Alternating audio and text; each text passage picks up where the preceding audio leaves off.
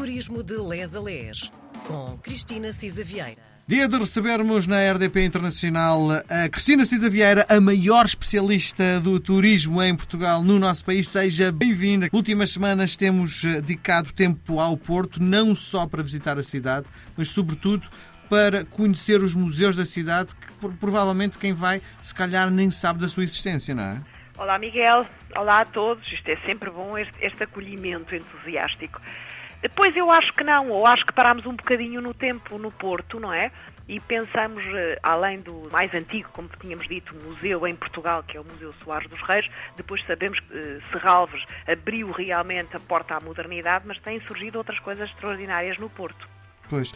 Bom, então e hoje onde é que nos uh, quer levar? Olha, eu propunha para hoje levarmos as crianças à Galeria da Biodiversidade, que está instalada na Casa Anderson, onde a Sofia de Melbreiner passou a infância, uh, e é o primeiro polo do Museu de História Natural e Ciência da Universidade do Porto. Abriu em 2017 e é extraordinário. Uh, eu acho que este museu é um museu moderno, porque de facto cruza a arte, a ciência, hum, é, é, é qualquer coisa de sensacional, de facto, porque tem, uh, pode experimentar uh, cheiros, vai experimentar cheiros do, do, mundo, do morango, de canela, uh, pode ver como é que as crianças podem saber como é que bate o som do coração de um rato, tem o Charles Darwin sentado numa cadeira com dois coelhinhos ao colo em cima de uma almofada, tem, de facto, é, é, muito dinâmico, é extraordinário mesmo, é esta mistura de história, de arte, de literatura, de biologia, é realmente uma experiência extraordinária. Este projeto, de facto, quando nasceu em 2017, eh, foi muito sonhado até por Ferran, que é, que é biólogo e coordenador eh, deste museu eh, e é professor na, na Faculdade de Ciências, e de facto isto começa um bocadinho sonhado porque num dos contos da Sofia de Melbreiner, ela dizia que a casa era tão grande, tão grande, tão grande que cabia um, o esqueleto de uma baleia só no átrio.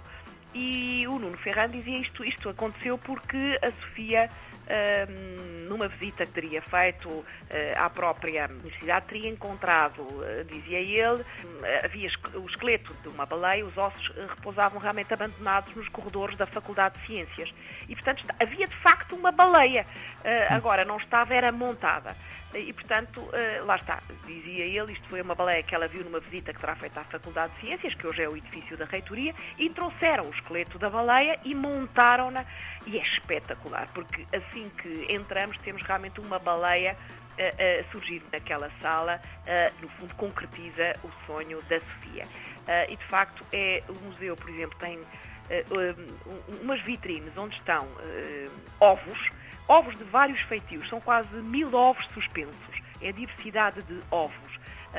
e é tão bonito, tão bonito, e mostra tanto que de facto a nossa a natureza é facto, é, é, ele diz que é, o ovo é a mais bela metáfora para a origem da vida. As pessoas ficam mesmo uh, encantadas, é mesmo extraordinário. E desafios interativos, e, portanto, dá para as crianças brincarem e, e os adultos também, não é? Uh, tem, por exemplo, uma, uma caixa onde dançam dois ovos esféricos e dois ovos ovoides, e, portanto, é perceber que os ovoides rebolam menos, partem-se menos, têm mais hipóteses de sobreviver. Há caixas para adultos e miúdos brincarem, que é, que é extraordinário. Uh, há uma cadeira onde ouvimos o bater do coração de uma baleia, depois ouvimos o bater do coração de um rato, uh, desafios interativos e, portanto, dá para as crianças brincarem e, e os adultos também, não é? Obviamente, tirar uma fotografia com aquela técnica que o Andy Hall usou com a Marilyn Monroe, imprimir a fotografia, levar para casa.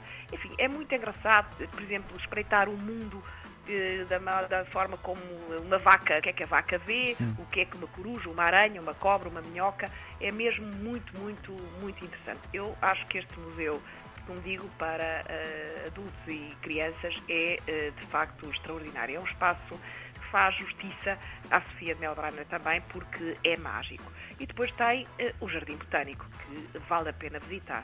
É um jardim histórico, tem um grande roseiral, um, e tem umas sebes de japoneiras fantásticas. Tem umas áreas com lagos, com as plantas aquáticas gigantescas, uma área de parque, uma área de, para quem gosta das suculentas, sabe? Tipo aqueles catozinhos com as folhas gordas que, têm a água. É muito giro. Tem umas zonas de estufas com plantas tropicais, portanto, vale mesmo a pena ver, enfim, ver uh, a casa e estar uh, no, no Jardim Botânico a contemplar também uh, o que é que foi ali um pouco a infância da Sofia, uh, os antigos proprietários que eram os avós da, da Sofia e que, de facto, acho que esta casa é uma experiência extraordinária. Muito bom.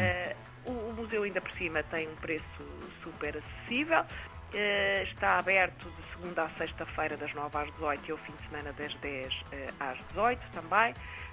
e, enfim, eu acho que eh, há agora uma exposição até 3 de outubro no próprio Jardim Botânico, eh, com as iluminações, umas lanternas gigantes, enfim, acho que eh, vão gostar com certeza, porque quer miúdos, quer graúdos, têm aqui uma experiência de vida. Muito bem, nós voltamos a conversar na próxima semana. Um beijo grande, até a sexta beijo que vem. Também, Obrigado. Miguel, até para a semana.